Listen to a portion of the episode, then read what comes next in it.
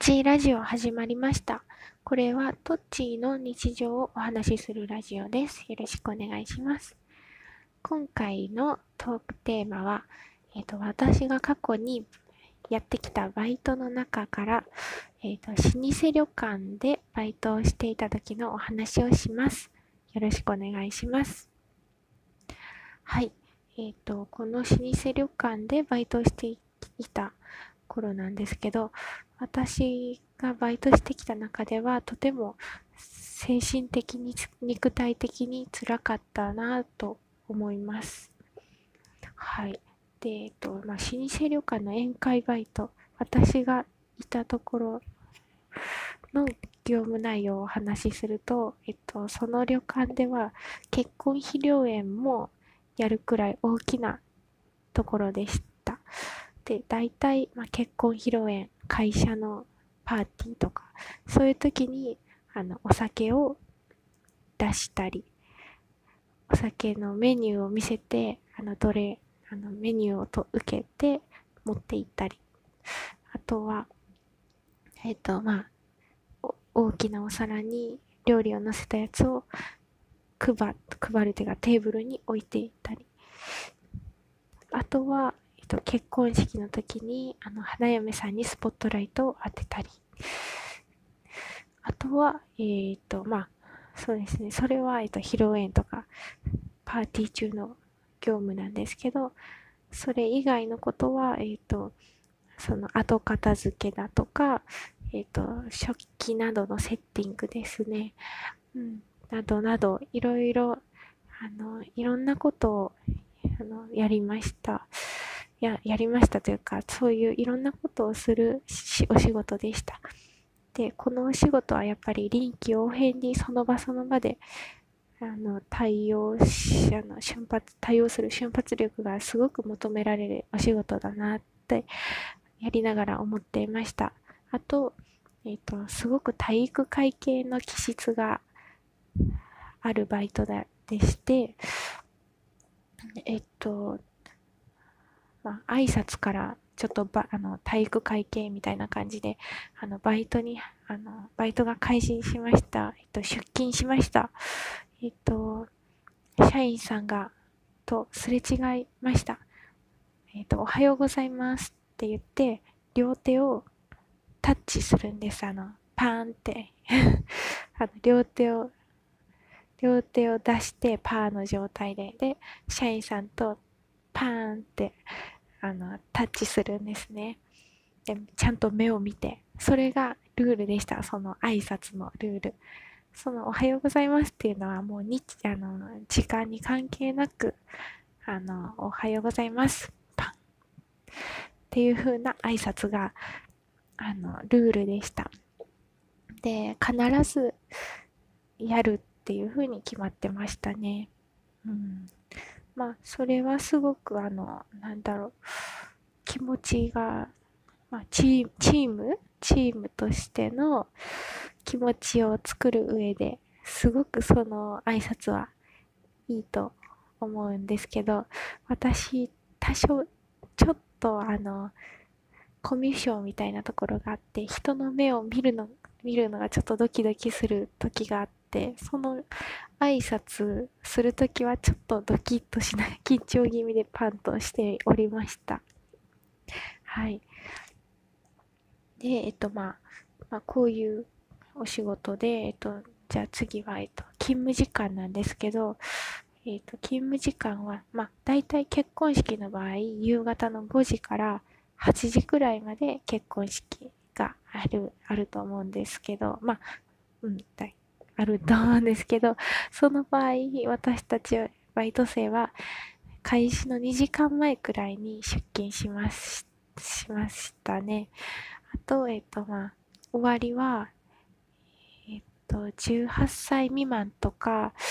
えっと、特に理由がある方は10時まで。で、18歳以上の方は12時とか午前1時くらいまで働いてました。で、私は、えっ、ー、と、どっちに当てはまるかというと、18歳以上だったけど、ちょっと、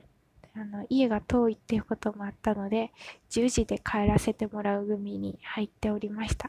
なので夕方のお仕事の時はだいたい午後3時から夜の10時まで勤務でしたでこれ結構私ちょっときつかったです 3時から10時までこう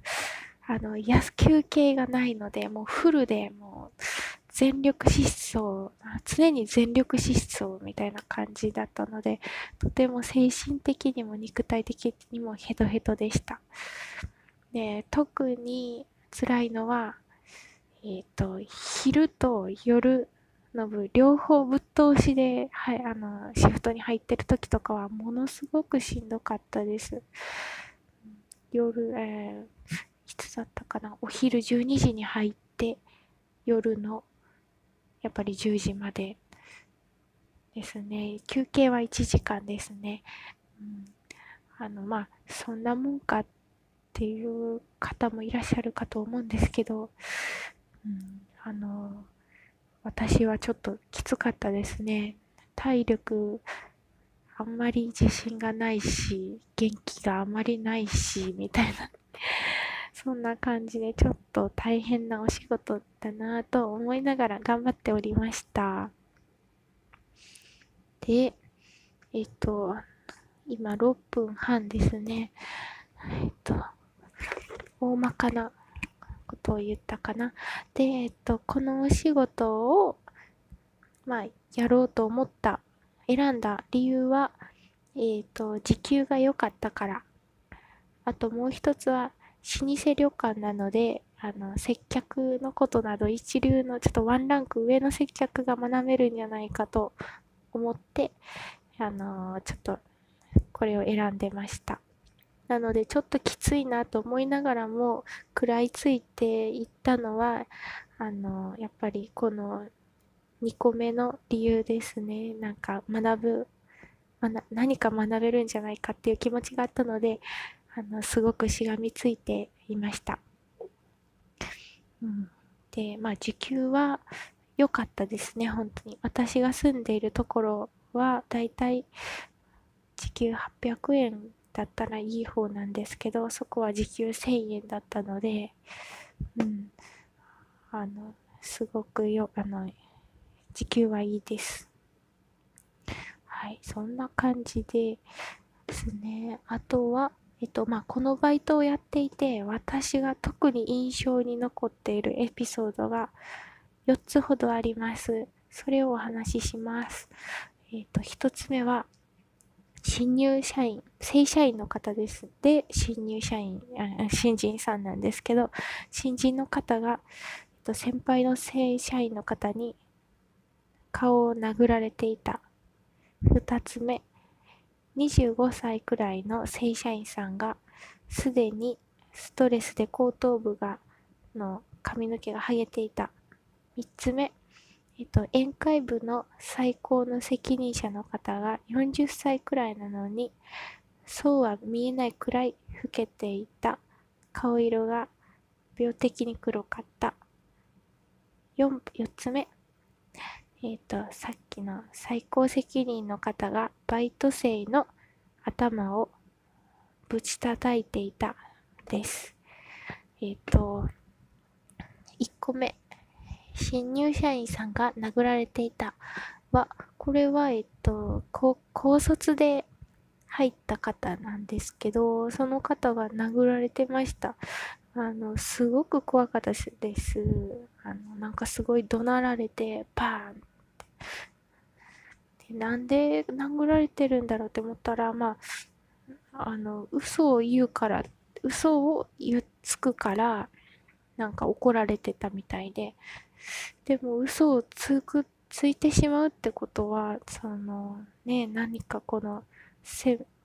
そんな怒るから、どうしてもなんかつい嘘をついてしまうんじゃないかななんて思ったりして、なんか、うわ、怒って老舗旅館なのにブラックなんだって 思いました。まあ旅館業とかはすごくあの厳しいお仕事だと思うので、ですけど、なんかそれを見てちょっと怖いなって思いました。で、まあ、二つ目の後頭部が剥げてたっていうのは、まあ、失礼なお話なんですけど、やっぱり仕事のストレスが相当きついのかなって思ってました。で、三つ目もやっぱり、そうですね。あの、お仕事が大変だからストレスがね、あるからかなとか思ったり。で、4つ目は、あのー、びっくりしました。男の子がなんかシャツが出てただけで、それも恋ではなくて、過失というか、ついこう、なんかピロって、あの、制服からピッてなんかシャツが出てただけなんだけって言ったら怒られるかもしれないんですけど、で、なんか、おいお前とか言って、バシーンって頭をはたく、はたくというか叩いてましたね。うん。あの、そこ、その場にいたバイト生、ヒーって感じで びっくりしました。うん。で、この4点、今思えば、え、ブラックだなって思います。ブラックな環境だったなって。でもその当時はなんかブラックっていう言葉もあんまり、あの、社会的に流行ってないというか、ない時代だったので、うん、あまり、え、この状況っておかしくないって思う頭もなかったですね。うん、まあそういう感じです。ちょっと12分切っちゃいそうですね。まあそんな感じです。うん。で、正社員さんのタバコ吸う率が高かったです。なんか悪口みたいになって申し訳ないです。また続きを話すかもしれません。それでは、さようなら。バイバイ。